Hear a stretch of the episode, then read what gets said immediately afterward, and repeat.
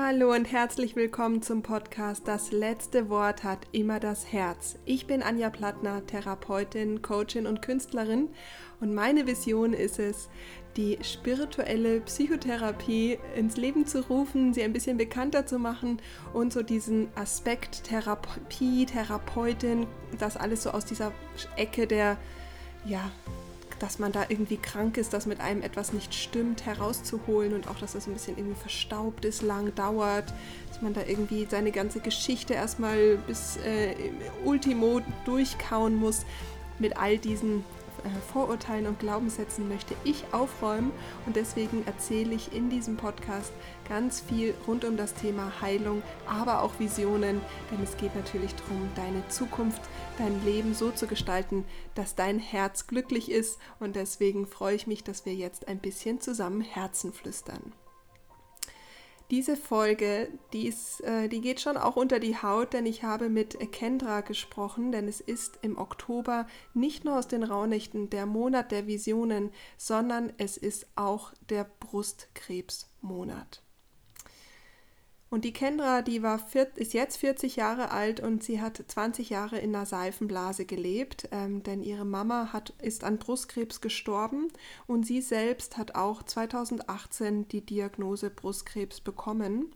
Und über diese Diagnose, über ihren Heilungsweg und auch über ja, die Erfahrungen und die, Tra die Traumata, die dahinter liegen, über die spricht sie und nimmt sie dich mit in eine wirklich radikale Ehrlichkeit. Und ähm, das Gespräch hat mich sehr, sehr berührt. Ich kenne Kendra schon seit 2018 bin ich ihr in der Team Liebe Gruppe gefolgt.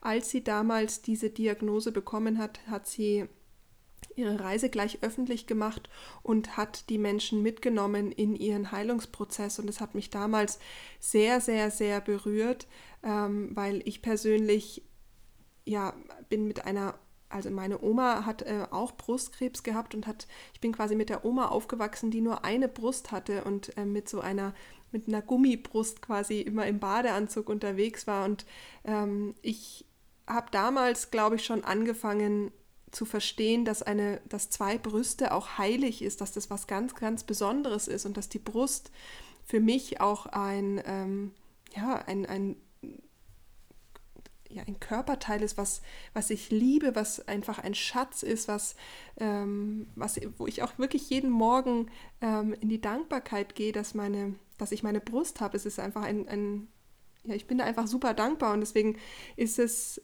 hat mich das Gespräch einfach sehr, sehr, sehr berührt auch. Und ähm, es begegnet mir gerade auch ähm, bei Bekannten und Freunden und auch im, in den sozialen Netzwerken wieder vermehrt. Deswegen ist es mir auch wichtig, dass äh, dieses Thema nochmal mehr Raum bekommt, dass auch du in die Vorsorge gehst. Bevor wir jetzt in dieses äh, intensive Gespräch eintauchen, möchte ich trotzdem noch mal ganz, ganz kurz darauf hinweisen, dass am Samstag mein Online-Shop ähm, live gegangen ist und du dir jetzt mein Journal bestellen kannst. Und dieses Journal ist ja zum Herzenflüstern da in den Rauhnächten. Und es geht genau darum, es ist Prävention. Und ich möchte jetzt nicht das Journal mit, äh, mit einer Diagnose Krebs vergleichen, um Gottes Willen. Es geht mir aber darum, dass du mit deinem Herzen flüsterst und schaust, geht es mir gut? Wie geht es mir heute? Bin ich mit mir im Alignment? Ist irgendwas fühle ich mich irgendwie nicht gut, weil es sind ja genau die Symptome des Körpers, auf die du hören darfst, denn die Seele sagt zum Körper, geh du voraus, auf mich hört sie nicht. Und das ist meine, meine Vision mit dem Journal, dass du anfängst, ähm, mit deinem Herzen zu flüstern, in die eigene Selbstverantwortung gehst, in den Heilungsprozess und auch deinem Herzen die Möglichkeit gibst, frei das Leben zu erschaffen, was es gerne haben möchte. Denn dein Leben ist das kostbarste Gut, was du hast. Dein Körper ist das kostbarste Gut, das ist dein Tempel und es geht darum, hinzufühlen, hinzuspüren, hinzuschauen und da möchte ich dich zusammen mit Kendra ermutigen, ähm, in die Selbstliebe zu gehen, in die Selbstwertschätzung.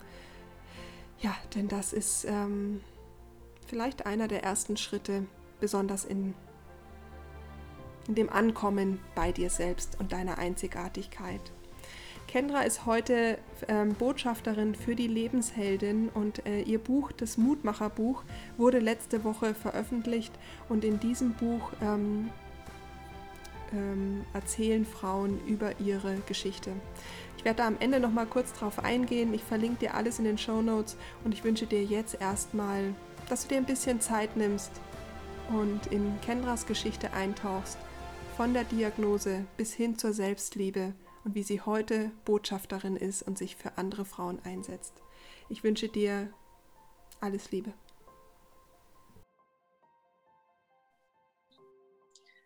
Liebe Kendra, vielen Dank, dass du dir die Zeit genommen hast und uns heute auf eine ganz, ganz inspirierende Reise mitnimmst. Vielen, vielen Dank, dass du ja, dir, meine, dir deine, dass du uns deine Zeit schenkst. Ja, vielen lieben Dank, liebe Anja, dass ich hier sein darf. Und ähm, ich nehme euch sehr, sehr gerne mit auf die Reise. Und ja, vielleicht kann ich den einen oder anderen ein bisschen inspirieren, ein paar Tipps geben. Und ähm, ja, bin ganz gespannt, was du für Fragen bereithältst.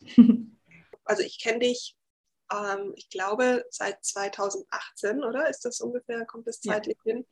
Ähm, ich habe dich in der Team Liebe-Gruppe von Laura Marlina Seiler kennengelernt und ich war damals so unfassbar berührt von deiner Geschichte, denn du hast damals einen Aufruf gemacht gehabt, einen Post geschrieben, dass du ähm, jetzt gleich die nächste Chemotherapie hast und die Kraft von der Community ähm, dir wünschen würdest zur Unterstützung. Und ich würde da gerne, ähm, gerne auch einsteigen an ein bisschen weiter vorn. Wie war denn die Geschichte ähm, als du damals rausgefunden hast, dass du ähm, an Krebs erkrankt bist. Wie war das damals? Hm. Ja, das weiß ich noch total genau, weil das war ähm, im Juni und zwar stand ich unter der Dusche und habe mich eingeseift und ähm, das war der, das muss ich gerade mal überlegen, das muss der 16. Juni gewesen sein, als ich unter der Dusche stand, mich eingeseift habe und wie man das dann eben so macht, unter der Achselhöhle dann eben auch schön eingeseift habe. Und dann habe ich gemerkt, dass da wirklich was ganz Großes ist. Und ich dachte mir, oh, was ist das denn? Und ähm, ich wusste sofort, okay, du hast das vor einem Monat, hast du da schon mal was gefühlt, aber ich habe da noch gedacht, ja gut, ich habe wieder zu viel Sport gemacht und ähm, das ist irgendeine Muskelentzündung und fertig aus die Maus. Habe mir da nichts bei gedacht und ähm, ja, ein Monat später, das war auch als ich meine Periode gerade hatte, ähm, war da eben wieder was sehr Großes und äh, eigentlich wusste ich schon genau, dass es Krebs ist, dadurch, dass meine Mutter an Brustkrebs erkrankt ist. Aber ich habe äh, gesagt, nein, auf keinen Fall, da ist nichts. Bin aber unter der, Broch, unter der Dusche weinend ähm, ja, zu meinem Mann gegangen und habe gesagt, kannst du bitte gucken, was da ist? Und er hat nachgesehen und es war ein Sonntagabend, eigentlich hätte ich mir gerne sofort Gewissheit geholt von meinem Frauenarzt, aber so musste ich dann eben noch eine Nacht schlafen und bin dann den nächsten Tag sofort zum Frauenarzt. Er kennt die Geschichte auch von mir, dass meine Mutter an Brustkrebs gestorben ist, meine Tante auch. Und dementsprechend konnte ich sofort vorbeikommen. Und ähm, er hat dann auch geschaut und hat dann äh, gefühlt natürlich auch einen Ultraschall gemacht und ähm, hat gesagt, ja, da ist was. Ich kann aber ihnen nicht sagen, was es ist. Ähm, wir machen so schnell wie möglich einen Termin bei der Mammographie. Das waren seine Worte, als ich da rauskam. Und äh, ja, da musste ich mich erstmal zusammenreißen. Und ich weiß noch ganz genau, dass ich diesen, diese beiden Zettel da von der Mammographie in der Hand hatte, wo ich anrufen sollte. Und ähm, ich habe bei der ersten angerufen und das ist auch so, ja, wie die, ähm, ja, wie das Gespür so ist, sage ich mal so, dass es genau richtig war. Und genau bei ihr hatte ich zwei Tage später schon einen Termin zur Mammographie. Das ging sehr schnell, weil normalerweise dauert das Wochen bis Monate, dass man da einen Termin bekommt. Äh, damals wusste ich das noch nicht. Und ja, die Tage bis dorthin, die waren natürlich nicht leicht, aber ich habe mir gedacht, naja gut, kannst jetzt eh nicht ändern, machst jetzt genauso weiter als Mutter und ähm, ja, als Frau oder als erfolgreiche Network Marketing ähm, Business Lady habe ich gedacht, machst du dein Ding weiter so, wie es sein soll. Und ähm, ja, hatte dann zwei Tage später diesen Termin und habe vorher aber auch schon dadurch, dass ich äh, einige Kunden auch ähm, oder was heißt einige, viele Kunden auch betreut habe und eben so eine Mädelstruppe hatte, habe ich denen dann auch schon äh, Bescheid gegeben und habe gesagt, ja, ich muss heute zur Mammographie. Ähm, ist aber nichts, ich habe jetzt Sport gemacht und war hier die Verdrängungskünstlerin sowieso.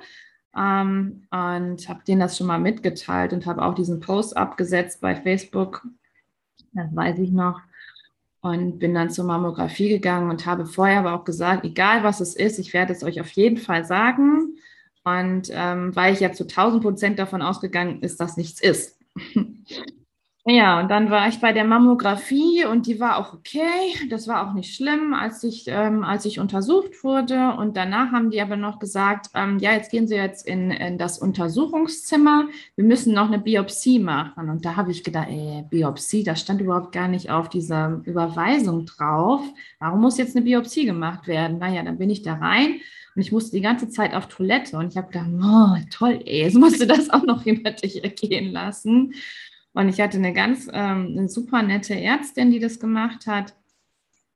Und ähm, wir haben auch ganz normal gequatscht und alles, ohne dass, dass es jetzt war. Ich weiß, dass es mega weh tat.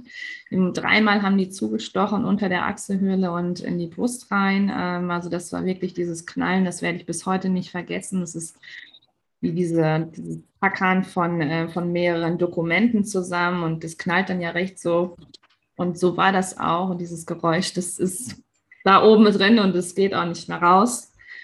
Naja, und ähm, dann war die Biopsie fertig und dann dachte ich mir, ich könnte jetzt gehen. Und dann sagte die äh, Sprechstundenhilfe, aber nein, jetzt gehen Sie bitte in das Arztzimmer, die Ärztin kommt gleich.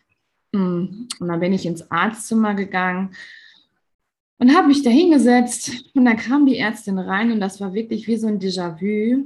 Ähm, ja, ich habe echt gedacht, meine Mama würde vor mir stehen, weil sie hatte so kurze graue Haare und ähm, eine weiße Perlenkette um. Und es war so, ich habe da nur gesessen und habe sie nur ganz groß angeguckt mit großen Augen. Und ähm, ja, hatte sofort Vertrauen zu ihr. Und sie sagte dann ja, Frau Zwiefka, ich muss Ihnen leider mitteilen, dass es Brustkrebs ist. Das habe ich überhaupt nicht realisiert. Ich habe dann gesagt, ah, okay, gut, habe schon mal was davon gehört, wenn es gutartig ist, dann kann man einfach eine OP machen und dann ist gut, dann nehmen wir das raus, fertig aus die Maus. Fibriose heißt es, genau. dann sagte sie, nein, Frau Ziefka, ich muss Ihnen leider mitteilen, dass der Tumor bösartig ist und sehr schnell wachsen. Wir müssen sofort handeln. Und ich habe da nur gesessen. Ich dachte, ich bin so einem falschen Hollywood-Film oder so. Und ich so, ja, ja, ist klar, so ungefähr. Ne? Und ähm, dann fragten sie mich auch noch, ja, haben Sie sich schon entschieden, in welches Krankenhaus Sie gehen möchten? Ich so, äh, Sie haben mir doch gerade erst gesagt, dass ich die Diagnose Brustkrebs habe. Ich habe überhaupt keine Ahnung. Nein, weiß ich nicht. Und dann wusste ich aber, ich kann ihr vertrauen. Das hat mein Inneres mir damals schon gesagt. Ähm, und sie hat dann auch gesagt, wenn es irgendwelche Probleme gibt, in dieses Krankenhaus zu kommen, weil das ist ein sehr kleines Krankenhaus und ein sehr familiäres Krankenhaus, ein katholisches Krankenhaus, auch obwohl ich gar nicht katholisch bin. Aber sie arbeiten auch damit zusammen. Und ähm, dann habe ich ihr vertraut und habe gesagt, okay, gut. Naja, und dann äh, weiß ich noch, dass ich raus bin und ich habe mein, äh, ich habe mich abholen lassen von meinem Mann. Zu dem Zeitpunkt hatte ich auch noch keinen Führerschein und war aber auch froh, dass ich nicht selber hätte fahren müssen, weil ich mitten in der ähm, Ausbildung gerade war. Also ich habe gerade zu dem Zeitpunkt meinen Führerschein gemacht mit 38 Jahren. Mhm. 37 war ich dann noch, 37 Jahren, genau. Ähm, und ja, dann habe ich ihn angerufen. Ich konnte nichts sagen am Telefon und er wusste sofort Bescheid. Er wusste sofort Bescheid und ähm, hat dann gesagt, ja, ich komme. Und dann bin ich in den nächsten Park und ich musste, ich musste in den nächsten Park. Ich wusste überhaupt nicht, wo ich da bin, aber ich dachte, hier muss ein Park sein. Und da war auch ein Park wirklich um die Ecke. Und ähm, obwohl ich vorher da noch nicht war, war ich sehr, sehr dankbar, dass ich dann in die Natur kam, was immer so meine, ähm, ja, da kann ich wieder auftanken und da geht es mir besser. Die Energie ist ganz anders, aber das wusste ich für früher ja noch nicht. Und dann habe ich meinen Vater angerufen. Und habe meinen Vater angerufen und habe nur zu ihm gesagt, so Papa, hier ist Kendra ich habe Brustkrebs und bin komplett zusammengebrochen. Und ich weiß noch ganz genau, dass mein Vater mir am Telefon schon gesagt hat, total tough, Kenra, das mit Mama, das ist fast 20 Jahre her. Die Medizin ist mittlerweile so weit, das schaffst du. Soll ich dir was erzählen? Meine Freundin, die hatte letzte Woche gerade eine Chemotherapie, die ist schon fast an die 70 und die fährt jetzt schon wieder mit ihrem Rasenmäher durch den Garten. Kannst du dir das vorstellen? Und da musste ich lachen. Und ja, zu dem Zeitpunkt hat er mich mit diesen Sprüchen wirklich sehr, sehr aufgebaut. Und ich weiß noch, dass ich ähm, dass ich ins Auto gestiegen bin. Ich habe vorher noch eine kurze Memo gemacht an meine Mädels und habe geweint eben auch. habe denen das erzählt und musste mich aber zusammenreißen, als mein Mann mich abgeholt hat, weil unser Sohn hat am 19. Juni Geburtstag und er war auf Klassenfahrt. Und ich hatte ja am 20. Juni 2018 diesen Termin zur Mammographie und ich dachte, er würde uns mit abholen. Also habe ich schnell meine Tränchen getrocknet, aber er war gar nicht mit im Auto. Und ähm, somit konnte ich dann meinen Gefühlen freien Lauf lassen und habe dann natürlich auch angefangen zu weinen. Und ähm, meine Freundin hat mich angerufen und ja, ich weiß noch den Weg nach Hause und ich wurde dann, dann hier empfangen und die Leni, die war noch zur Schule, die war ja zu dem Zeitpunkt, war sie ja erst fünf und Philipp war elf. Und ähm, nee, stimmt gar nicht, der war schon, der war ist gerade, der ist gerade elf, doch, er war elf, genau. Er ist gerade elf geworden. Und meine Freundin kam runter und ähm, ich war total verheult. Sie hat mich einfach nur in den Arm genommen. Und sie ist auch der Engel des Hauses hier. Und ähm, ich war ja total, ich wusste gar nicht, wohin vorne und hinten ist. Ich wusste nur, ich muss jetzt unbedingt live gehen. Ich muss jetzt unbedingt live gehen, egal wie scheiße es mir geht, egal was passiert. Aber ich möchte, dass jede Frau wirklich sich abtastet und zur Vorsorge zu gehen. Das hat mein Inneres mir gesagt und ich habe darauf gehört und ich habe das auch getan. Ich bin wirklich mit, ähm, mit Tränen bin ich live gegangen und habe die ganze Geschichte erzählt, habe darum gebeten, dass sie bitte sich abtasten sollen, dass sie zur Vorsorge gehen sollen. Und ähm, das war mir ein sehr, sehr großes Bedürfnis. Und ähm, dieses Video, das hat nach zwei Stunden, hatte da schon über Tausende von Klicks. Und ja, das war so der Tag. Mhm. Ja, ich, also ich glaube, das war, war, war das Video oder ein, eins danach auf jeden Fall, das fand ich eben also ich finde, es ist immer noch eins der, ähm, der Punkte, wo ich sage, es ist am erstaunlichsten, dass du ähm, diesen Moment der Krise mhm. mit anderen teilst, ähm, um, um eben diese Krise da schon zu wandeln und zu sagen, ich, äh, ich gebe hier gerade ein Geschenk an andere mhm. aus der Krise. Und ich finde das nach wie vor, also ähm, ich finde, also diese Metapher von diesem Rasenmäher jetzt gerade, der hier bei mir durch den Garten holpert, während du eben genau diese Geschichte erzählst, ist, ähm, ist auch finde ich, nochmal so ein Bild, dass einfach aus dem Nichts heraus es manchmal Situationen gibt, wo also ein fetter Rasenmäher durchs Leben rattert, deine Aufmerksamkeit zieht, nichts anderes ist mehr, deine, deine ganz, dein ganzes Weltbild geht in so einen Kanal, glaube ich. Es ist nur noch dieses eine Thema. Ähm, ich finde das gerade auch total erstaunlich, dass ich das noch nie im ganzen, ganzen Jahr ever hatte.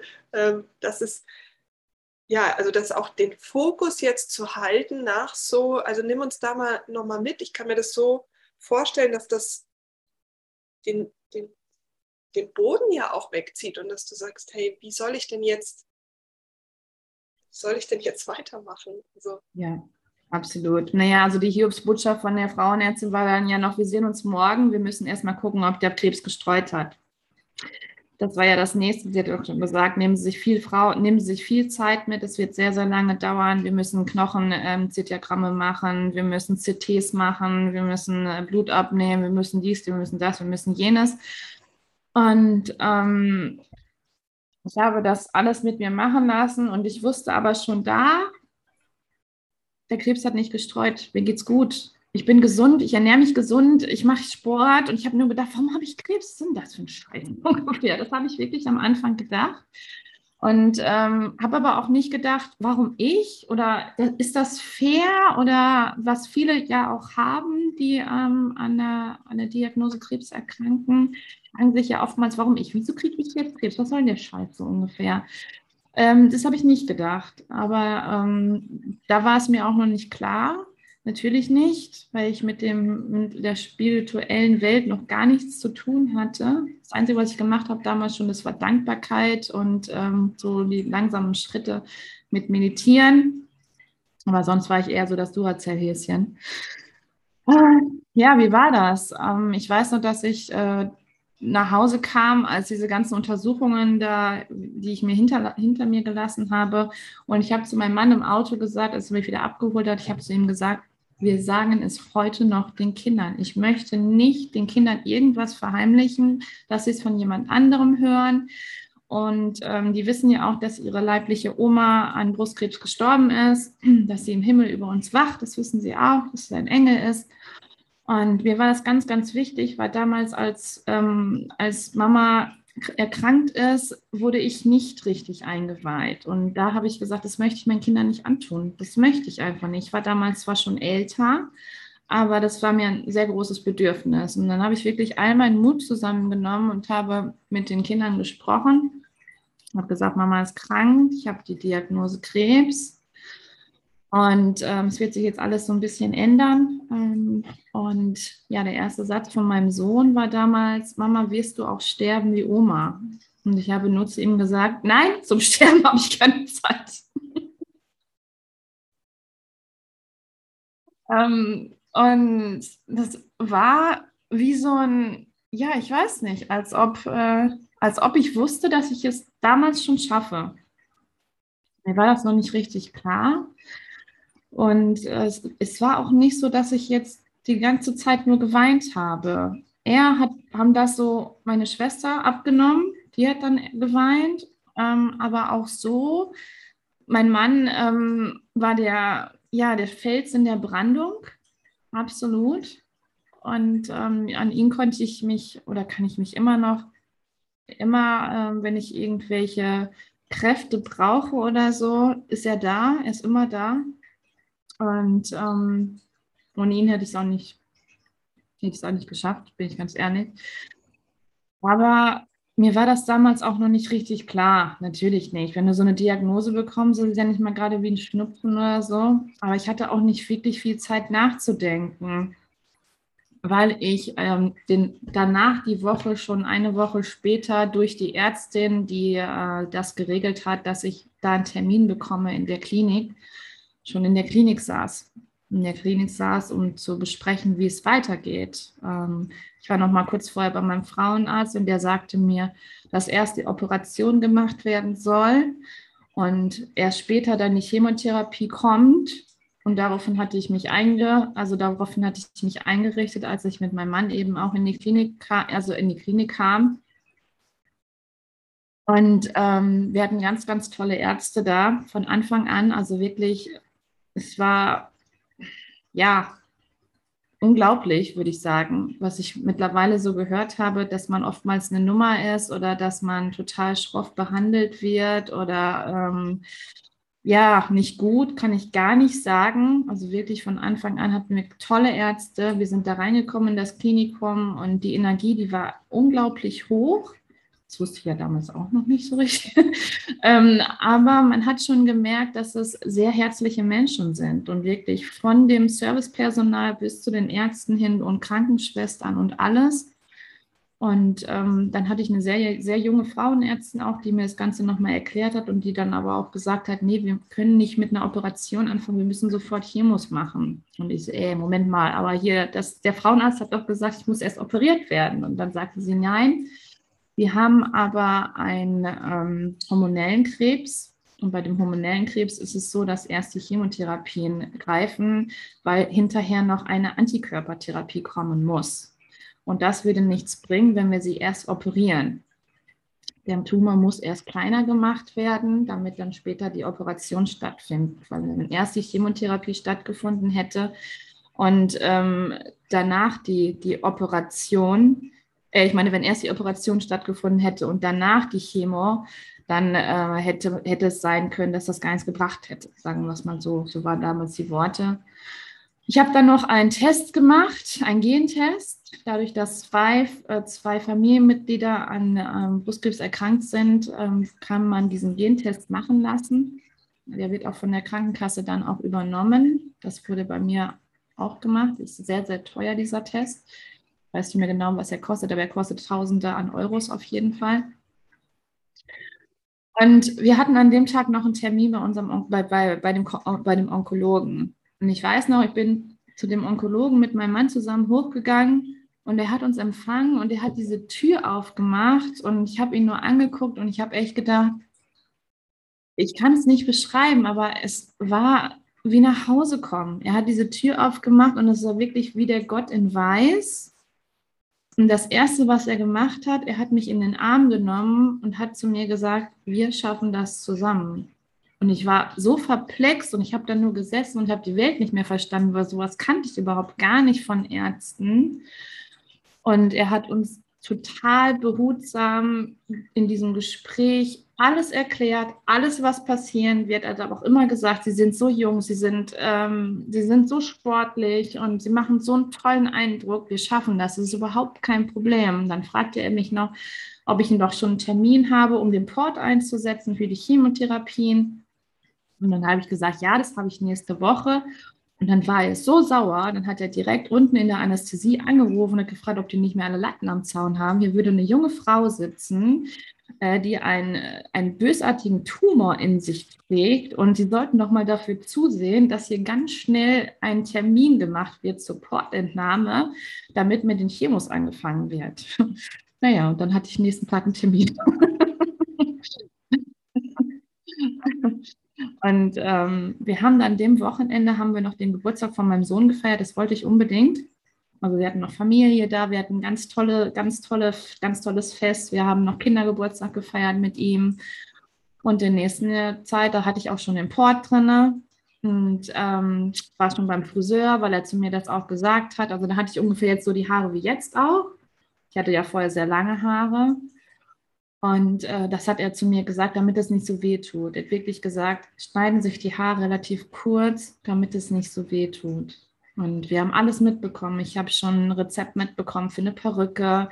Er hat mir schon tausend Unterlagen mitgegeben, wie das ist mit Haushaltshilfe. Also auch das muss ich sagen, ich höre so viel von äh, Betroffenen, dass sie gar nicht wissen, was sollen die zuerst machen, was sollen die zuletzt machen. Das hatte ich gar nicht. Ich hatte alles direkt an der Hand von meinem Onkologen. Und ähm, da bin ich heute unendlich dankbar für auch. Und ja, danach die Woche ging es dann schon los mit der ersten Chemotherapie. Hm. Wirklich in, äh, weiß gar nicht, von welchem Zeitraum wir da sprechen, zwei, drei Wochen, oder? Noch nicht mal. Also ich hatte wirklich am, am 20.06. war der erste Termin bei der, bei der Mammographie.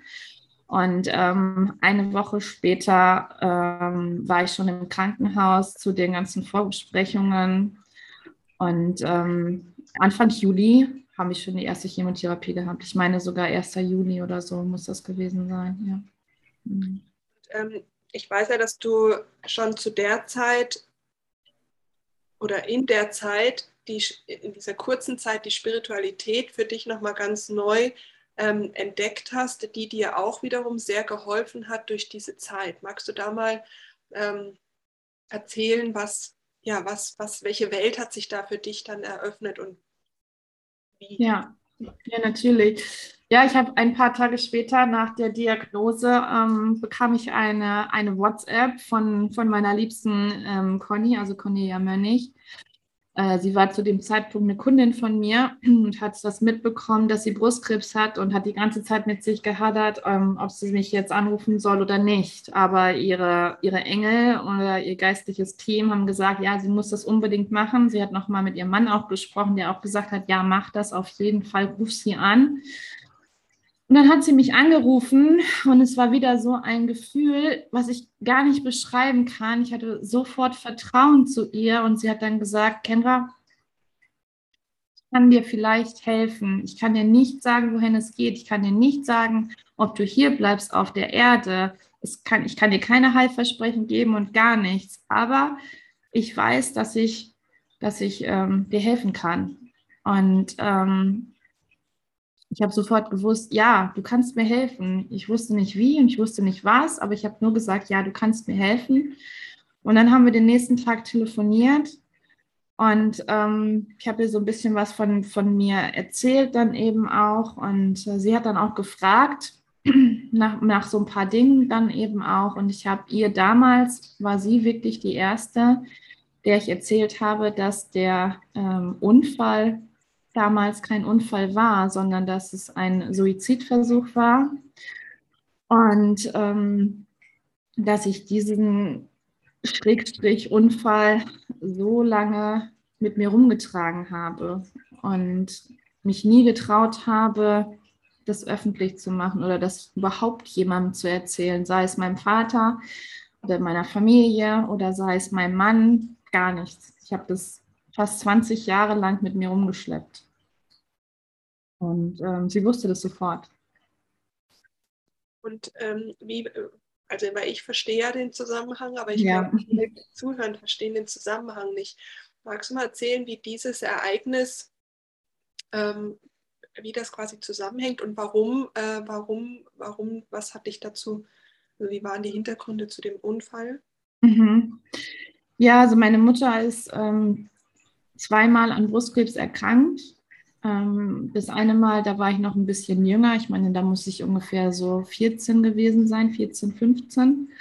Und dann ist sie nochmal am Brustkrebs erkrankt, nachdem sie schon, ähm, nachdem sie schon ihre Brust abgenommen hatten. Es war damals ja 97. Es war noch eine ganz andere Zeit von der Medizin her. Es gab nur eine Chemotherapie. Ich habe Chemotherapie, ich habe alles mitbekommen, wie, wie schlecht es Mama ging dass sie sich übergeben hat, dass ihre Haare ausgefallen sind. Und, und es war ganz, ganz schlimm damals, dass es ihr ganz schlecht ging, auch bei der Chemotherapie. Und ähm, dann ist sie das zweite Mal erkrankt und da gab es, da war gerade eine neue, ein, ein neues Medikament auf dem Markt und es wurde eine neue Therapie getestet an ihr. Und sie war jeden Tag in der Klinik und sie war nicht irgendwie bei uns in der Gegend in der Klinik, sondern anderthalb Stunden weg von uns und wurde jeden Tag von, mit dem Taxi abgeholt oder eben mein Vater hat sie gebracht, hat sie weggebracht in die Uniklinik. Und das heißt, dass sie zu dem Zeitpunkt schon nicht oft zu Hause war. Und ähm, ich habe zwei Geschwister und ich bin die Jüngste und ich war die meiste Zeit alleine. Hm. Und ich habe, irgendwann habe ich geträumt, dass Mama sterben wird. Und ich hatte ein sehr, sehr inniges Verhältnis zu meiner Mutter und zu meinem Vater eben ein etwas schwieriges Verhältnis. Und meine Geschwister sind fünf und acht Jahre älter. Also äh, ja, haben die, sind die schon ihren eigenen Weg gegangen. Und ich war damals 17. Und ich habe gesagt, als ich das, ich wusste, dass das passieren wird. Ich wusste, dass sie sterben wird. Ich hatte schon vorher mehrere Träume, die ähm, Realität geworden sind. Und habe dann gesagt, ich will auch nicht mehr leben ich will ja nicht mehr bleiben. Und dann habe ich wirklich am 25. Januar 1999 den Entschluss gefasst, ich gehe jetzt und komme nicht mehr wieder. Naja, und dann ähm, war das 7 Uhr morgens und äh, eigentlich hätte ich zu meinem Praktikumsplatz gehen sollen. Mm, und ich habe mich dann auf die Straße gelegt, auf so eine nasskalte Straße, eiskalt draußen. Und ähm, ja, ich habe gesehen, dass von oben ein Auto kommt und habe mich von diesem Auto überrollen lassen. Weil ich dachte, dann ist es vorbei. Und dann kann ich gehen und ähm, weil Mama hier sowieso nicht hier bleiben will. Naja, und dann ist dieser Unfall passiert. Ich habe nur gedacht, Gott, was hast du da gemacht? Das kann doch nicht wahr sein. Und es war wie so ein falscher Film. Also wirklich, als ob ich das gar nicht bin. Ob das irgendeine Puppe ist, die da liegt oder keine Ahnung. Naja, und auf jeden Fall ist dann von, ähm, ist, das Auto, ist der Autofahrer stehen geblieben, der mich überrollt hat, hat gesehen, dass ich da liege und ist weitergefahren. Und hat mich da liegen lassen. Und ich habe, ich wollte aufstehen, aber ich konnte nicht aufstehen, weil mein Fuß verkehrt rum lag. Der linke Fuß lag verkehrt rum. Und ähm, mein Schuh war weg. Und ähm, irgendwann hat ein Auto angehalten. Ich weiß noch, dass das, eine, dass das ein Bekannter war. Und der hat dann diese goldene Decke da ausgebreitet. Das weiß ich noch, diese Rettungsdecke, dass es mir nicht so kalt war. Und dann weiß ich auch nicht mehr viel. Ich weiß noch, dass ich im Krankenwagen wach geworden bin und die haben mich irgendwas gefragt. Und dann bin ich erst wieder im Krankenhaus aufgewacht. Und das war kurz bevor ich operiert werden musste. Ich musste notoperiert werden. Ähm, dann habe ich nochmal meinen Vater gesehen und wie er an der Scheibe stand dann und geweint hat. Ähm, ja, und dann wurde ich operiert. Und es war wirklich wie diese Filme, also dass man so durch einen Tunnel durchgeht, dass man dieses weiße Licht sieht. Und ähm, ja, bei mir war das genauso. Und ich habe gefleht, dass ich nicht mehr zurückkommen möchte, dass ich gehen möchte. Und die Engel haben gesagt, nein, das ist überhaupt noch nicht dein Weg. Du bist so jung noch und ähm, du hast noch so einen großen Weg vor dir. Und ich habe gefleht und gezetert und habe gesagt, nein, Mama wird sterben, dann lass wenigstens Mama hier, dann gehe ich. Und ähm, aber dann haben die auch gesagt, nein, das ist nicht dein Weg, wir schicken dich zurück. Du hast eine große Aufgabe hier auf Erden. Ich wusste aber überhaupt nicht, was sie damit meinten. Ja, und dann bin ich nach, ich weiß nicht genau, nach zwei Tagen bin ich aufgewacht und hatte links alles gebrochen, was man brechen kann. Und ähm, musste neu laufen lernen wieder. Wurde natürlich auch von der Polizei befragt und von was weiß ich nicht, wie vielen Leuten. Ähm, und es waren Tausende an Leuten da, was ich vorher gar nicht kannte. Und ähm, ja, habe mich nicht getraut, die Wahrheit zu sagen, im kleinsten Falle. Und war dann auch in, in einer, in einer Reha-Klinik.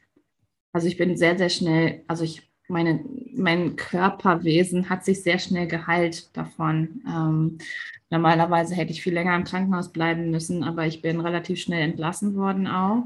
Ich meine schon nach, nach sechs Wochen, um in die Reha-Klinik zu kommen, ähm, weil da schon mein Körper unglaublich super gut trainiert war. Also ich war Leistungssportlerin, ich habe ähm, Bodentouren gemacht, Leistungstouren. Und dementsprechend hatte ich einen super Körperbau und äh, das ging relativ schnell. Aber am 8.4., das weiß ich noch genau, da bin ich nach Hause gekommen und ähm, ich durfte immer die Wochenenden zu Hause verbringen von der Reha. Und da war es so, dass, ähm, dass ich zu dem Zeitpunkt Mama auch nicht oft gesehen habe, weil sie in den Kliniken waren. Und eigentlich sollte sie auch gar nichts von dem Unfall erfahren, den ich hatte, weil man damals noch nicht wusste, ob ich es überlebe oder nicht. Und ähm, am 8.4. haben wir uns dann mal zu Hause gesehen, dann auch. Ich habe mich total gefreut und ähm, ja, sie lag aber da schon zu dem Zeitpunkt im Bett und hat mich zu sich gerufen und hat zu mir gesagt, Kendra, wir müssen reden. Und da hat sie mir gesagt, dass sie sterben wird. Und da wusste ich es ja schon längst. Und ähm, ja, zwei Tage später ist sie dann gestorben. Wie würdest du, also wie, das heißt, du hattest dieses Gefühl der Schuld und der Angst, dass das irgendwie, dass da eine Wahrheit, also dass quasi die Lüge ähm, rauskommt und wahrscheinlich auch so dieses Gefühl, wie konnte ich das den Leuten irgendwie ähm, also antun im Sinne von ich, oder kann ich mir vorstellen, dass das auch irgendwie ja. so schwierig gewesen sein könnte, was, dass man da für etwas verantwortlich ist, was anderen Leid zufügt vielleicht. Ähm, das heißt, all das, all diese Gefühle, würdest du sagen, die hast du irgendwie in den Keller gesperrt und ähm, weggesperrt, weil die einfach so unangenehm sind und trotzdem haben die eben, ich nenne mal so das Bild, vor sich hin gegiftelt. Also das heißt, die haben natürlich die, die, Giftstoffe sind irgendwann natürlich aus dem Koffer im Keller raus und haben dann so angefangen, dieses System zu vergiften. Würdest du sagen, dass das dann jetzt die Brücke dazu ist, was dann die Cornelia auch gesagt hat, was eben den Zusammenhang damit hergestellt hat? Genau, ähm, ja, auf jeden Fall. Also das war wirklich so, dass ich das in die Schublade gestopft habe, Schublade zu und zack, ich bin weg.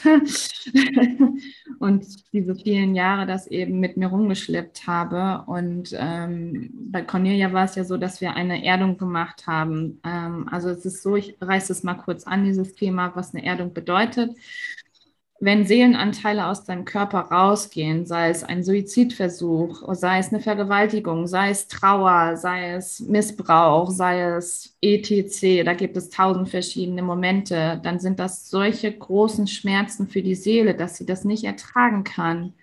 Und die Seelenanteile, die gehen weg und die kommen auch nicht wieder. Wenn du sie nicht wiederholst, dann kommen sie nicht wieder. Und das heißt, dass du nicht mehr ganz bist und dass du dann eben, ja, so zur Hälfte durchs Leben wandelst. Ja. Und ähm, das war bei mir eben auch so.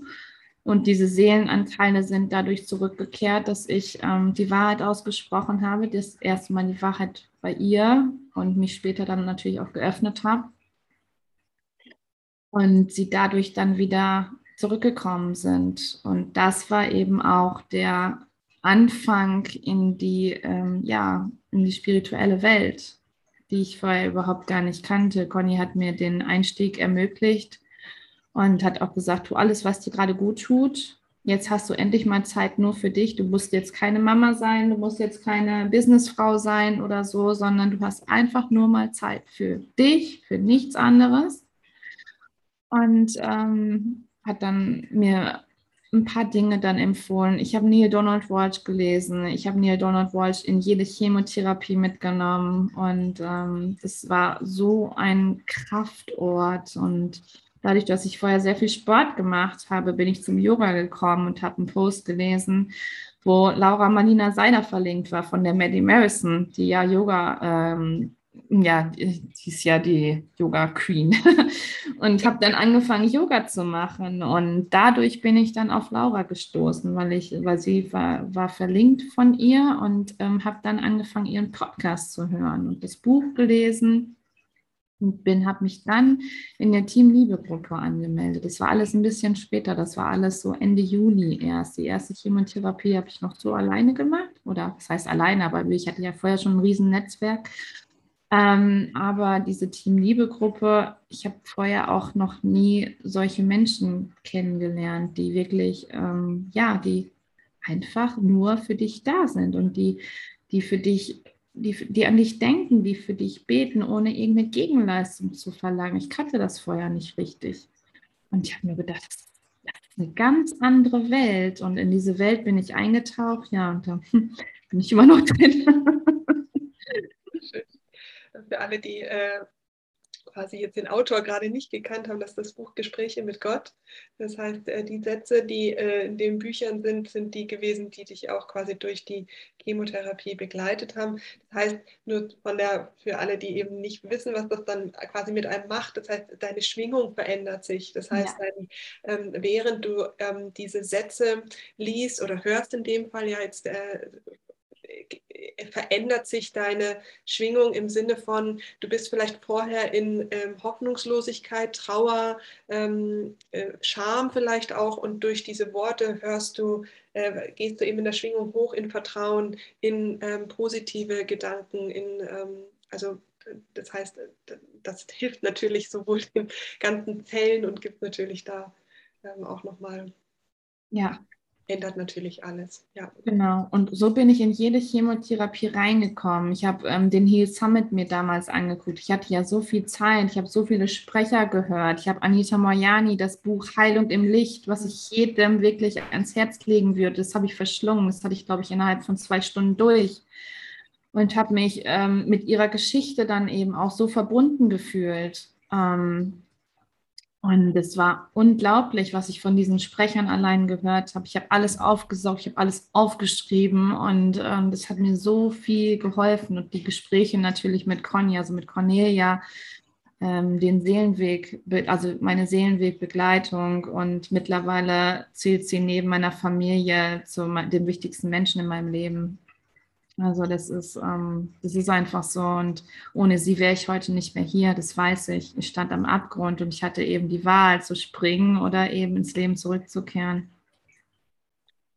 Würdest ja. du sagen, dass also von der, für die, die es auch da noch nicht so ganz verstehen, was das heißt, die Integration von, von deinem Anteil der eben noch zurückgeblieben ist, plus ähm, die, ähm, aber dann auch wahrscheinlich die Integration der entsprechenden Emotionen oder auch der Freisetzung von diesen Kisten. Das heißt, ähm, wahrscheinlich Selbstverzeihung oder Mitgefühl, ähm, dann auch die, die Wahrheit aussprechen im Sinne von die Angst, ähm, der Angst quasi ins Gesicht zu schauen und zu sagen, okay, ich stehe dazu, ich stehe zu mir selber. Mhm.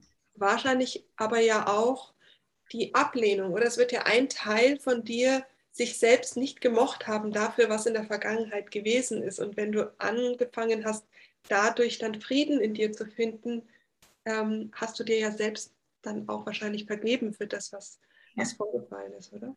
Ja, absolut, genau. Das sind ganz, ganz viele äh, tiefe Glaubenssätze natürlich auch gewesen. Ähm, wenn ich die Wahrheit ausspreche, mag mich keiner mehr, es wendet sich jeder ab. Oder ähm, ich bin schuld, ich bin schuld an dem Tod von Mama, ich bin schuld an dem äh, Unfallfahrer, der jetzt so ein schlechtes Leben führt, dadurch, dass ich mich auf die Straße gelegt habe.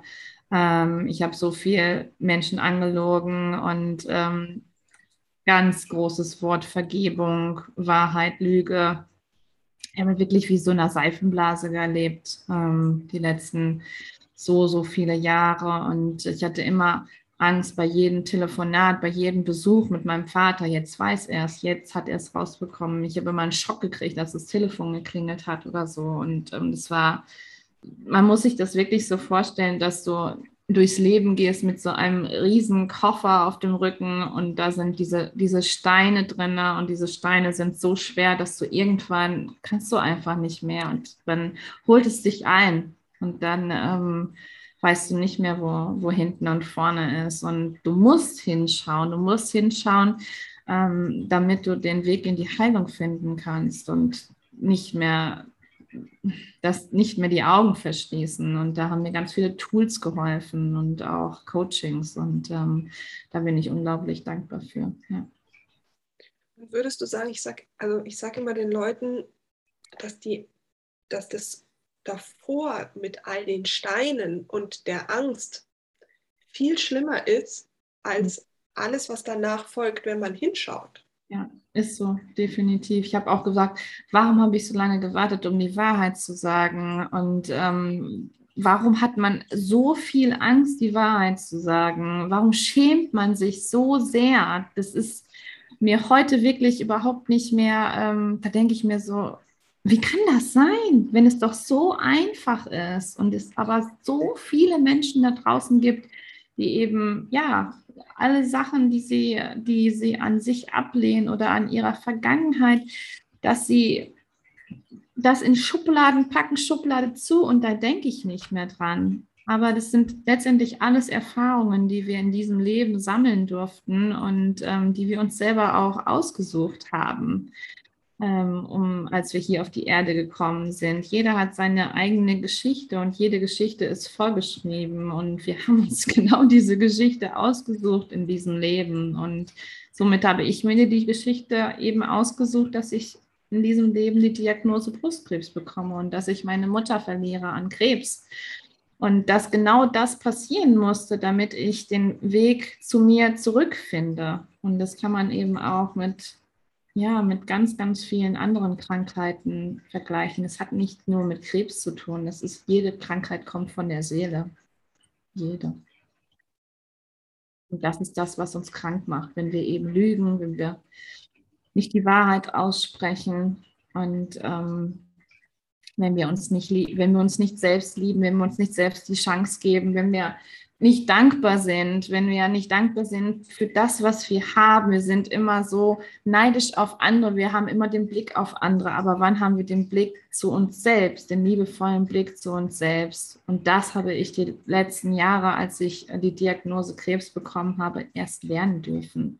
Ich bin ihr so unendlich dankbar und ähm, das verstehen so viele Menschen nicht, aber wenn man hinter die Fassade blickt und wenn man meine Geschichte kennt, dann, ähm, dann weiß man auch warum. Und heute bin ich Mutmacherin dafür, meinen eigenen Podcast, arbeite für Lebensheldin und ähm, kann so vielen, so vielen Menschen da draußen Mut machen, einfach zu sich zu stehen, die Wahrheit auszusprechen. Natürlich gehen Menschen, die zu dir nicht gepasst haben, aber auch genau diese Menschen sind Wegbegleiter und die, die brauchst du dann in deinem Leben nicht mehr. Dafür kommen die, die tollsten neuen Menschen in dein Leben und die bleiben auch. Und die anderen, die waren zu dem Zeitpunkt waren die genau richtig, aber dann nicht mehr. Und das ist alles in Ordnung. Das ist alles gut so, wie es ist ja auch, hat ja auch ganz viel mit Loslassen zu tun. Also äh, ich glaube, wir halten ja ganz oft an Dingen fest, weil wir nicht wissen, was danach kommt und uns das Vertrauen und der Mut fehlt, zu sagen, ich vertraue, dass, dass das Universum noch was viel Besseres mit mir vorhat. Äh, aber erstmal muss ich diese Türe schließen, damit sich eine andere aufmacht. Ja. Wie, wie hat sich, also wie ging deine Geschichte weiter? Also du hast ja dann ähm, vorher gerade gesagt, dann, du hattest die, äh, die, die Chemotherapie-Sitzungen. Wie war dann, wie ging es dann weiter? Genau, ich habe ähm, dann die Chemos gehabt. Also ich hatte insgesamt vier größere Chemotherapien. Alle drei Wochen waren die Zyklen. Dann kamen die wöchentlichen Chemotherapien. Das waren auch noch mal zwölf Stück, zwölf Wochen. Und äh, dazu dann eben die Antikörpertherapien. Die habe ich sogar bis Oktober 2020 bekommen, aber da gab es eben kaum Nebenwirkungen. Auch sonst bin ich durch die Chemos so durchgegangen, weil ich mich immer wieder, ich bin jedes Mal zu jeder Therapie gegangen und ähm, ja, das war für mich wie ein Stück Heilung und für mich war auch der Weg ins Krankenhaus, der war wie nach Hause kommen. Ich habe mich unheimlich wohl dort gefühlt. Ich hatte tolle Gespräche, ich hatte einen ganz tollen Arzt super nette Krankenschwestern und ähm, ich war immer der Sonnenschein, als ich da reinkam, dann in diese, in das Wartezimmer dann auch und die Frauen, die da saßen, die, die sich dann unterhalten haben, welche Nebenwirkungen sie alle haben. Und ich dann da immer noch saß und sie mich dann irgendwann fragten, Kindra, hattest du denn keine Nebenwirkungen? Und mir fiel dann immer nur einer näher, ja, ich habe meine Nase kaputt. das, so, und, und das war es so an Nebenwirkungen. Das Einzige, was ich hatte, das war, dass ich ähm, bei den Chemotherapien, dass es mir ein, zwei Tage, dass es mir ein bisschen schummerig war und dass ich Kopfschmerzen hatte. Aber ich durfte auch schon nach der dritten Chemotherapie das Cortison absetzen, weil ich gesagt habe, ich kann nicht mehr schlafen, kann ich das nicht mehr absetzen. Und meine Werte auch so gut waren, dass, äh, dass mein Onkologe auch gesagt hat, ja, dann mach das doch, wenn es dir gut geht. Ich konnte alles essen, ich hatte ähm, keine Probleme dass ich irgendwelche, dass ich Entzündungen hatte in der Mundschleimhaut oder so, was auch ganz, ganz viele sprechen. Aber das sind alles Dinge, die der Arzt dir vorher sagt. Und wenn du diese Zettel dir durchliest, was da alles steht für Nebenwirkungen und ich da einfach nur drauf geguckt habe und zur Seite gepackt habe, dann, dann war das dann war das auch so. Mein Arzt hat mir auch gesagt, es muss nicht passieren, was da drauf steht. Lies dir das durch, aber du musst dir das nicht durchlesen. Wichtig ist, dass es dir gut geht, dass du das machst, was dir gut tut. Und das habe ich die ganze Zeit über gemacht. Bewegung war unheimlich wichtig für mich. Ich habe einen Hund gehabt. Bei Kindern, ich war sowieso eigentlich immer nur unter Bewegung und ähm, spätestens nach zwei Tagen, nach jeder Chemotherapie, habe ich die ersten Spaziergänge schon wieder unternommen und ähm, habe meine Tochter wieder zum Kindergarten gebracht. Und ähm, ja, ich weiß auch noch, als mir die Haare ausgefallen sind, ähm, dass ich dass ich das nicht mehr wollte, weil ich hatte büschelweise Haare nach zehn Tagen nach der ersten Chemotherapie, hatte ich wirklich büschelweise Haare verloren und ähm, habe dann, hab dann zu meiner Friseurin gesagt, kannst du jetzt bitte kommen und kannst mir bitte meine Haare machen. Und zuvor habe ich aber eigentlich auch, und das ist unglaublich wichtig, meine langen Haare verabschiedet oder beziehungsweise jetzt diese etwas kürzeren damals noch. Ähm, sie verabschiedet. Ich habe sie nochmal schön gekämmt, ich habe sie mir nochmal gedeckt, ich war vorher duschen und habe gewusst, das ist das allerletzte Mal. Ich habe aber auch mit Cornelia gesprochen, wir haben ein Ritual gemacht und sie hat gesagt, Kendra, es stecken so viele traurige Erinnerungen in den Haaren, es stecken so viele Krankheiten in den Haaren in, und alles. Und es darf jetzt alles gehen, es darf alles gehen. Und ähm, ja, ich habe sie dann draußen verabschiedet durch verschiedene Mantren und es war wie eine Befreiung. Ich habe danach auch überhaupt nicht mehr geweint. Ich weiß noch ganz genau, als mir die Friseurin, äh, meine Friseurin zusammen mit mir die Perücke ausgesucht hat, die auch schön war.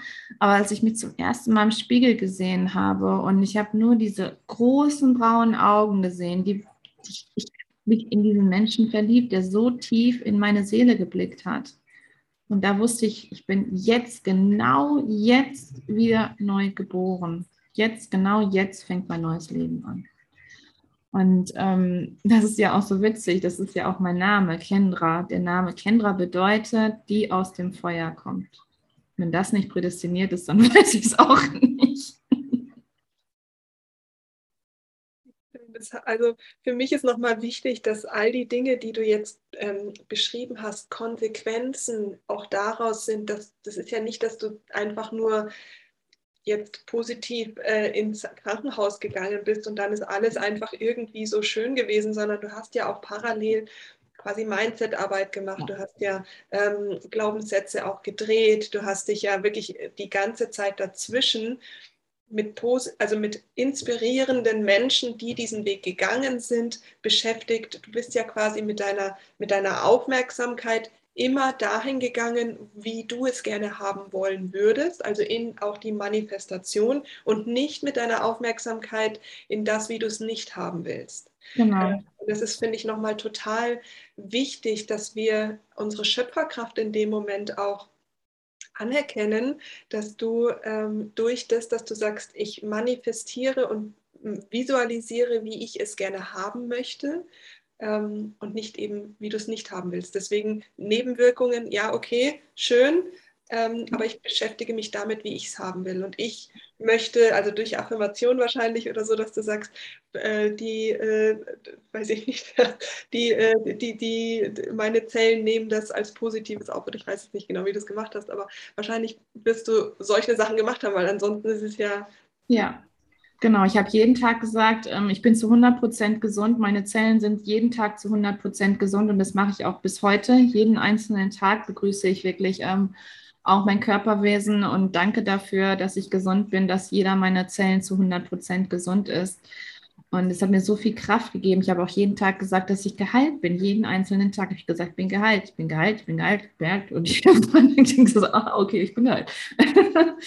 und ähm, du konntest dann eben auch zusehen, also du konntest auch zusehen, ähm, wie schnell der, der, der, der Tumor auch geschrumpft ist. Und ähm, das war Wahnsinn. Und ich habe so viele Menschen auf diese Reise mitgenommen. Und das war so, so, unendlich wichtig, wenn du so eine Diagnose bekommst, dass du nicht alleine bist, dass du dich mit Menschen eben vernetzt, die das Ganze durchgemacht haben. Instagram ist so voll mit so tollen Bloggerinnen, äh, die über ihre Erfahrungen berichten, die die, die dir Mut machen, die die Kraft geben und ähm, das Ganze durchzustehen. Und es werden ja auch immer mehr Frauen, die an, gerade an Brustkrebs erkranken. Und mittlerweile ist es jede achte Frau. Das muss man sich mal vorstellen. Das ist echt erschreckend. Und ähm, ja, nur weil wir nicht richtig hinschauen. Und das ist unglaublich. Und ähm, jeder Arzt kann dir zwar eine Diagnose nennen, aber er kann dir keine Prognose nennen. Ich kenne so viele die metastasiert sind, aber denen geht es gut, die sind noch hier und ähm, genau die leben uns das vor. Das heißt nicht, dass es das Ende ist oder so, sondern im Gegenteil, bei mir war es ja ein neues Leben und das kann es für, für mit, ich habe mit so vielen Menschen gesprochen und es ist für ganz, ganz viele Frauen, die an Brustkrebs erkrankt sind, dass sie dann ihre Krankheit als Chance sehen und ähm, ihr Leben dann einmal komplett umkrempeln, hätte ich beinahe gesagt. Ja. Mhm. Das heißt, du hast dann irgendwann auch die Diagnose bekommen, dass der, dass der Krebs weg war oder also sich aufgelöst hat. ja, genau. Was hat sich dann alles geändert? Oder wie war das und wie hat, was ist danach passiert? Also wie hast du dein Leben dann verändert? Ja, das war, äh, dass man den Krebs nicht mehr gespürt hat, das war relativ früh. Das war schon im Oktober. Da hatte ich noch nicht mal einen Termin und habe zu Hause wirklich auf dem Bett gesessen und habe immer so gefühlt und gefühlt und gefühlt, ich finde gar nichts mehr, ich fühle gar nichts mehr, das gibt es doch nicht. Ich habe angefangen zu weinen, weil ich so glücklich war und ähm, hatte dann in nächsten, nächste Woche dann ja auch einen Termin im Krankenhaus und bin zu meinem Onkologen und jedes Mal ist er auch zu uns hingekommen. Also das kenne ich auch von ganz vielen Onkologen nicht, die das eben machen. Also unser Onkologe, das ist Dr. Weinert in Herford. Also jeder, der irgendwie bei mir in der Gegend wohnt, ähm, würde ich ihn ins Mathilden-Krankenhaus jeden, auf jeden Fall ihn empfehlen. Ähm, und er ist jedes Mal zu den Chemotherapien auch zu seinen äh, Patientinnen hingegangen und hat sie begrüßt, hat gefragt, wie es geht. Und zu mir ist er immer nur gekommen, hat, äh, so nach dem Motto, na, mein Sonnenschein, ich muss ich ja eh nicht fragen, wie es dir geht. Das sieht man ja schon und ähm, konnte dann schon wieder gehen. Und äh, ich habe ihm aber an dem Tag erzählt, ich muss unbedingt untersucht werden. Ich hatte aber gar keinen, gar keinen Termin beim Gynäkologen und dann ist er wirklich mit mir ins Ultra also ins Zimmer gegangen. Das war, ich bin zwar kein Gynäkologe, aber das will ich jetzt auch wissen. Und, und hat mich dann untersucht und hat dann auch gesehen, ja, ich fühle auch nichts mehr. Und es war magisch. Es war ein ganz, ganz wundervoller Moment. Und dann ähm, Ende, Ende Dezember wurde ich dann ja, musste ich dann ja das erste Mal dann auch zur Mammographie, dann wurde die, ähm, die Operation besprochen. Und ähm, da war es nochmal so ein kleiner Schreckmoment, weil äh, bei der Mammographie wurde wieder was gefunden. Das heißt, ich musste nochmal eine Biopsie machen lassen.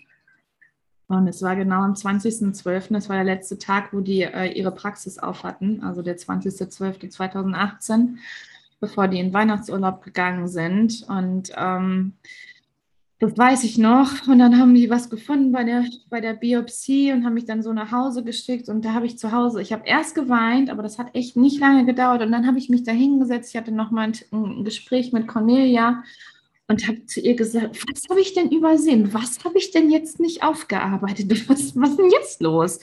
Und dann hat sie gesagt, das ist ein Test. Es ist einfach ein Test, ob du Vertrauen hast, ob du wirklich zu 100 Prozent vertraust und wirklich zu 100 Prozent glaubst, dass du zu 100 Prozent auch gesund bist. Und so habe ich es auch gesehen. Und das Schönste war, das war wirklich am ähm, 22., zwei Tage später, hat sich die ähm, hat sich die Radiologin wirklich die Zeit genommen, hat mich morgens angerufen. Ich habe es so schnell nicht gesehen und habe auf den Anrufbeantworter, hat sie mir da drauf gesprochen, Frau Zwiefka, ich wollte Ihnen noch schnell sagen, es ist alles nur Gewebe, es ist alles in Ordnung. Ich wünsche Ihnen ein wunderschönes Weihnachtsfest. Wir sehen uns im nächsten Jahr. Hm, das war so, so schön. Das war das schönste Weihnachtsgeschenk. Ich habe dann sofort meinen Vater angerufen, der hat nämlich den nächsten Tag Geburtstag gehabt und habe gesagt, Papa, wir können jetzt deinen 70. Geburtstag feiern, ich bin gesund war, oh, da kriege ich noch Gänsehaut, wenn ich daran denke. Ja, und dann wurde ich am ähm, Anfang Januar wurde ich operiert und ähm, ich musste zweimal operiert werden. Bei der ersten Operation, da hatte ich schon so ein ganz komisches Gefühl, dass irgendwas nicht geklappt hat. Und ähm, ja, ich musste dann nochmal operiert werden, weil sich ein Blutgerinse gebildet hat und somit hat die Blut, äh, die rechte Brust, ich wurde brusterhaltend operiert und die rechte Brust hat geblutet. Und ähm, ja, da war gerade mein Vater da mit seiner Frau und dann hatte ich auf einmal alles Blut bei dem gerade neu angelegten BH, den ich bekommen habe und ich mich so gefreut habe. und dann ähm, wurde wieder ein Ultraschall gemacht und dann haben sie gesehen, es hat geblutet und zwei Stunden später war ich im OP. Und ich wusste vorher, dass, ähm, dass irgendwas nicht richtig ist. Und ähm, ich habe mit meinen Geistheilern damit gearbeitet. Und ich habe vorher zu den Ärzten auch gesagt, es wird alles gut. Ich segne sie auch hier. Ich weiß, dass sie tolle Arbeit machen. Ich habe es laut zu denen gesagt, die mich angeguckt wie ein Auto, weil sie das noch nie gehört haben. Und ähm, genau das habe ich auch das zweite Mal gesagt. Und als ich dann aufgewacht, war, aufgewacht bin, wusste ich, das ist alles gut. Auch wenn es lange gedauert hat, die Drainagen, die zwei Wochen gesessen und ähm, es war nicht schön, aber auch das musste ich oder das durfte ich auch lernen, dann nochmal komplett in die Ruhe zu gehen. Und ähm, da habe ich das erste Mal die Rauhnächte gemacht, auch im Krankenhaus. Und äh, das war ja, das war magisch und der erste Wunsch, äh, über, um den ich mich selber kümmern sollte, der nachher übergeblieben ist von den 13 Wünschen, das war wirklich, ähm, ich bin gesund. Ja, Gänsehaut, weil die Frauennächte 2018 waren auch für mich ein Game Changer. Mhm. also deswegen, ja. Ähm, ich wollte noch mal fragen, hat sich in deinem in deiner Körperwahrnehmung was verändert, also auch in der Annahme vom Körper, weil wir sind ja oft ähm, so hart mit unserem Körper, auch wenn ja. hier ist ein Gramm Fett oder ja. die Brust ist, schaut jetzt in die andere Richtung wie die andere Brustwarze und ich bin dann nicht schön oder was auch immer alles, äh, ja. was halt in, in unseren Köpfen so los ist. Hat sich dein, dein Körperbewusstsein verändert? Ja, absolut. Also ähm, mittlerweile ist mir es auch letztendlich egal, ob ich jetzt die Größe 36 trage oder ob es doch, doch vielleicht mal eine 38er ist. Und ähm, ich bin so unendlich dankbar, auch wenn ich zwei unterschiedliche ähm, Brüste habe. Die rechte ist eben ja viel größer als die linke. Man denkt immer, die rechte wäre operiert, aber das ist nicht so, weil durch die Bestrahlungen ist sie eben noch so ähm, fest und äh, das Gewebe ist fest, sodass ich auch zweimal die Woche zur Lymphdrainage nicht muss, sondern darf, weil das ist immer meine kleine Auszeit, weil ich dann ja komplett auch massiert werde.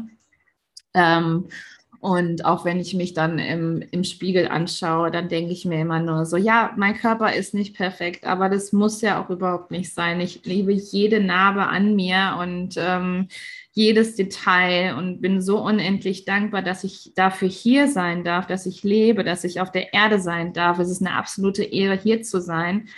Und ähm, ja, wenn du dieses Bewusstsein hast und wenn du mit diesem Bewusstsein auch in den Tag gehst und ähm, das ist unglaublich. Und deswegen bin ich sehr, sehr dankbar und ähm, oftmals auch sehr demütig, wenn ich dann andere Geschichten höre oder wenn es mir dann einfach wehtut. Und ähm, das Körperbewusstsein hat sich auf jeden Fall geändert. Also ich habe vorher mir vorher eigentlich nie richtig Fotos von mir habe machen lassen. Und ähm, ja, seit der Diagnose liebe ich es, fotografiert zu werden. Habe schon Fotoshootings mehrere gehabt und ähm, es ist einfach nur toll. Ja. Hm. Wie hat sich, wie hat sich die, deine Familie verändert? Du bist ja mit deinem Mann schon sehr lange zusammen. Ähm, ihr habt zwei Kinder, gell? Ja, genau. Hat sich, was, was hat sich in deiner Familie verändert?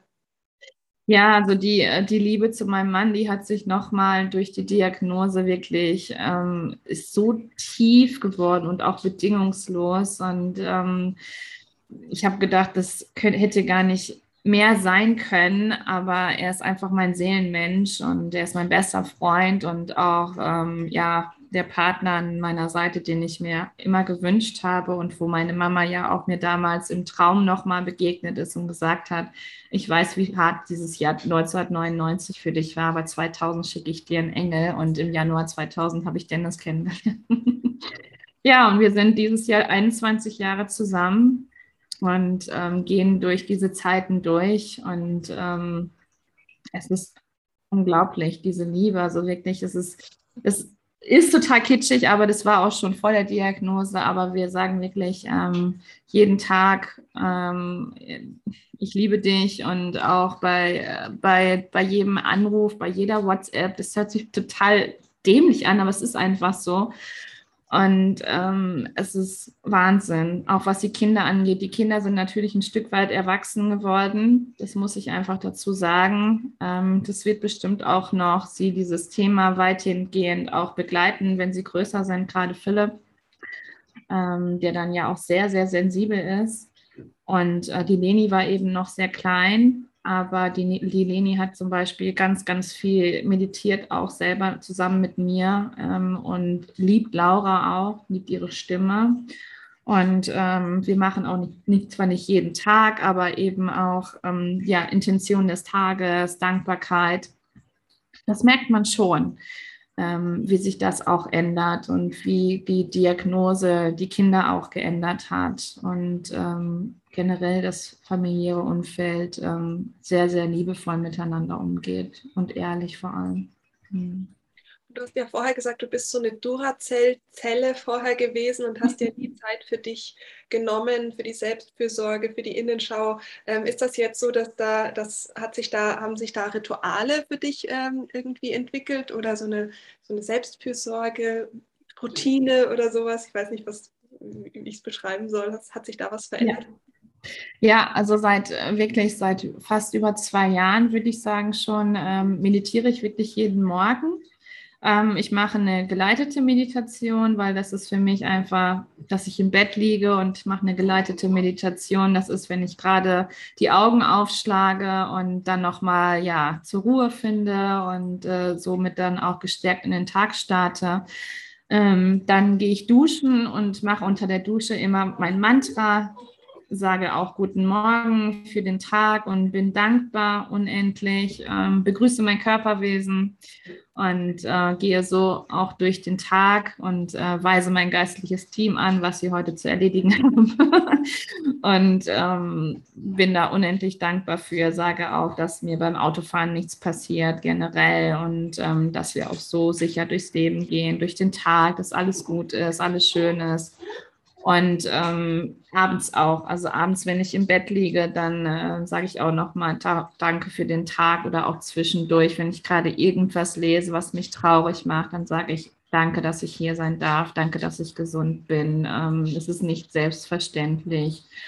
Und das ist so viel, was sich dadurch dann auch geändert hat, in, vor allem im Inneren. Ich schaue nicht mehr aufs Äußere, ich schaue aufs Innere und ähm, bleibe bei mir und ähm, beurteile und verurteile die Menschen auch in keinster Weise mehr. Das habe ich auch gelernt dadurch, ja.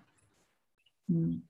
Wertvoll, das sind alles so wertvolle Impulse für Menschen, die jetzt einfach auch in der Krise stecken es sind, glaube ich, es stecken einfach ganz, ganz viele Menschen, glaube ich, in, einem, in einer Krise. Ähm, und ich finde es immer so inspirierend, wenn jemand durch so eine Krise durchgegangen ist, was denn geholfen hat und was eben heute, was du heute noch tust, was dir dann halt auch hilft, ähm, auf dieser ja, höheren Frequenz auch einfach zu bleiben und ja.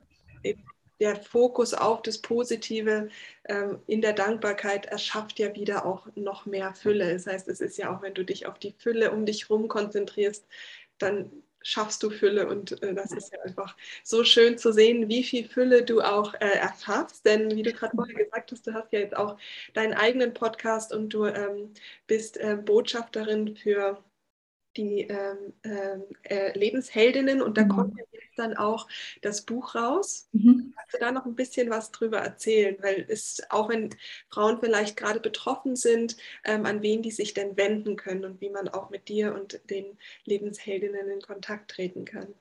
Ja, total gerne. Also ich ähm, bin seit 2018, seit November 2018 bin ich äh, bei Lebensheldin und bin jetzt auch Botschafterin für Lebensheldin. Und ähm, im Oktober kommt unser Buch raus. Am 21. Oktober ähm, ist es im Buchhandel zu bestellen. Man kann es jetzt aber auch schon bei uns auf der Internetseite bestellen in einem Crowdfunding.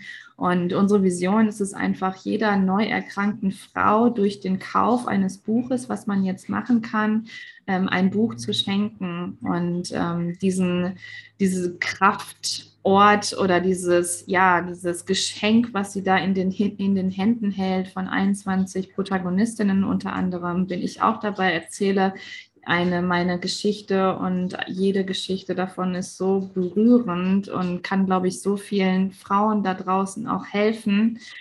Und äh, sind ganz, ganz viele Experteninterviews auch drin, viele Tipps eben auch zur Ernährung und zum Mindset auch und alles, was man auch ähm, ja selber machen kann eben zur Zellgesundheit. Das sind ganz, ganz tolle Interviews.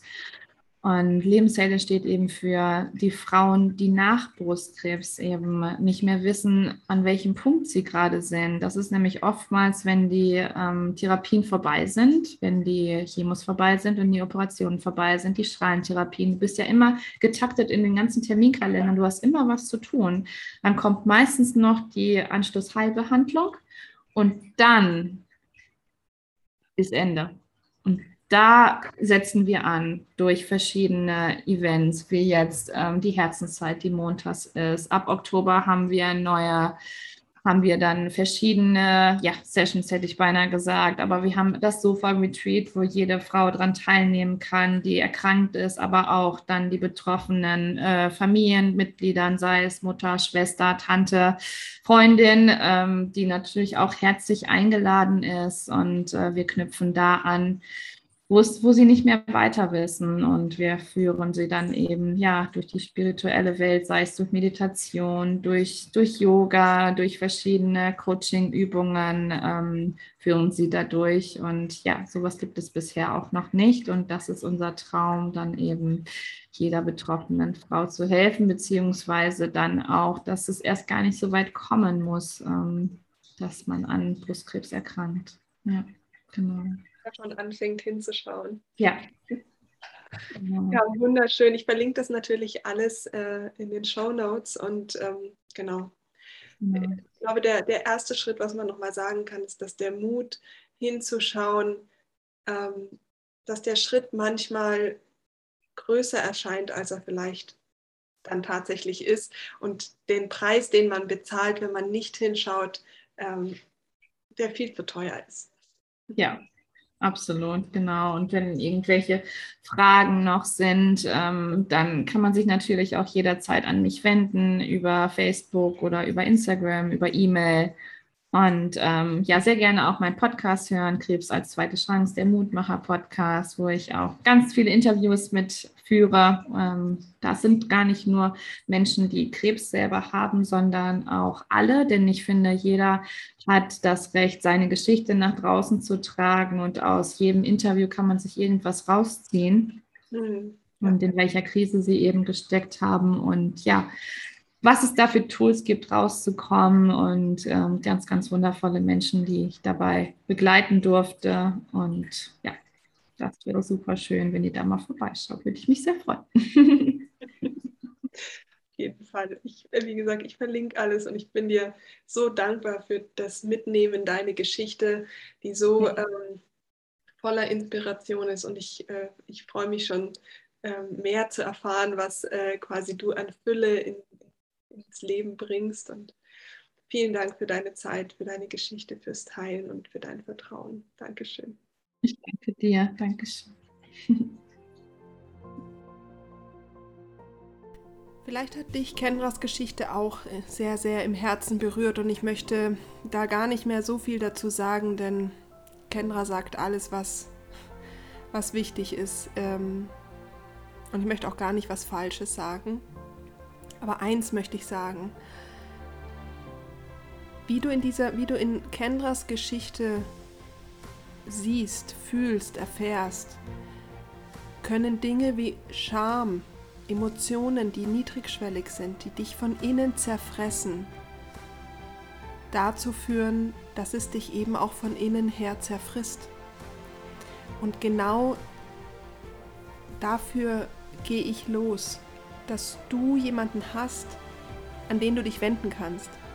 Und deswegen, wenn du ein, ein Thema hast, wo du das Gefühl hast, dass es dich von innen zerfrisst, lass uns zusammen hinschauen. Und wenn du betroffen bist, wenn du ähm, selber ähm, Brustkrebs hast oder ein Familienmitglied oder jemanden kennst, dann wende dich an Menschen wie Kendra mit Lebensheldin, denn zusammen ist man so viel stärker als alleine und du musst da nicht alleine durch. Es gibt so wunder, wundervolle Menschen, die helfen, die sich mit ihrer Arbeit der, der Hilfe auch verschreiben und das Ganze von ganzem Herzen voll, ja, tun. Und ja, wo auch immer du stehst, du musst da nicht alleine durch. Wir sind alle da und wir helfen und helfen von ganzem Herzen. Und ähm, Deswegen ähm, kannst du auch gerne mal schauen, bei der Lebensheldin ähm, verlose ich nächste Woche, glaube ich, äh, drei der wundervollen Rauhnachtsjournals, damit du eben mit dem Herzen flüstern kannst. Ja, ich wünsche dir jetzt, dass du Ja zum Leben sagst und die Wunder deines Lebens in jeder Zelle deines Körpers wieder spürst, dass du das Thema, was du vielleicht gerade hast, einfach mal in Relation siehst, wie wunderbar das Leben ist und dass du auch selbst wieder diesen Stift in die Hand nimmst und eben dieses Lebensbuch schreibst und dieses Kapitel, was auch immer dich gerade belastet, vielleicht einen Punkt setzt, dir Hilfe holst, damit du wieder voll und ganz Ja zum Leben sagen kannst und wieder in diesen Fluss des Lebens und den Tanz des Lebens genießen kannst.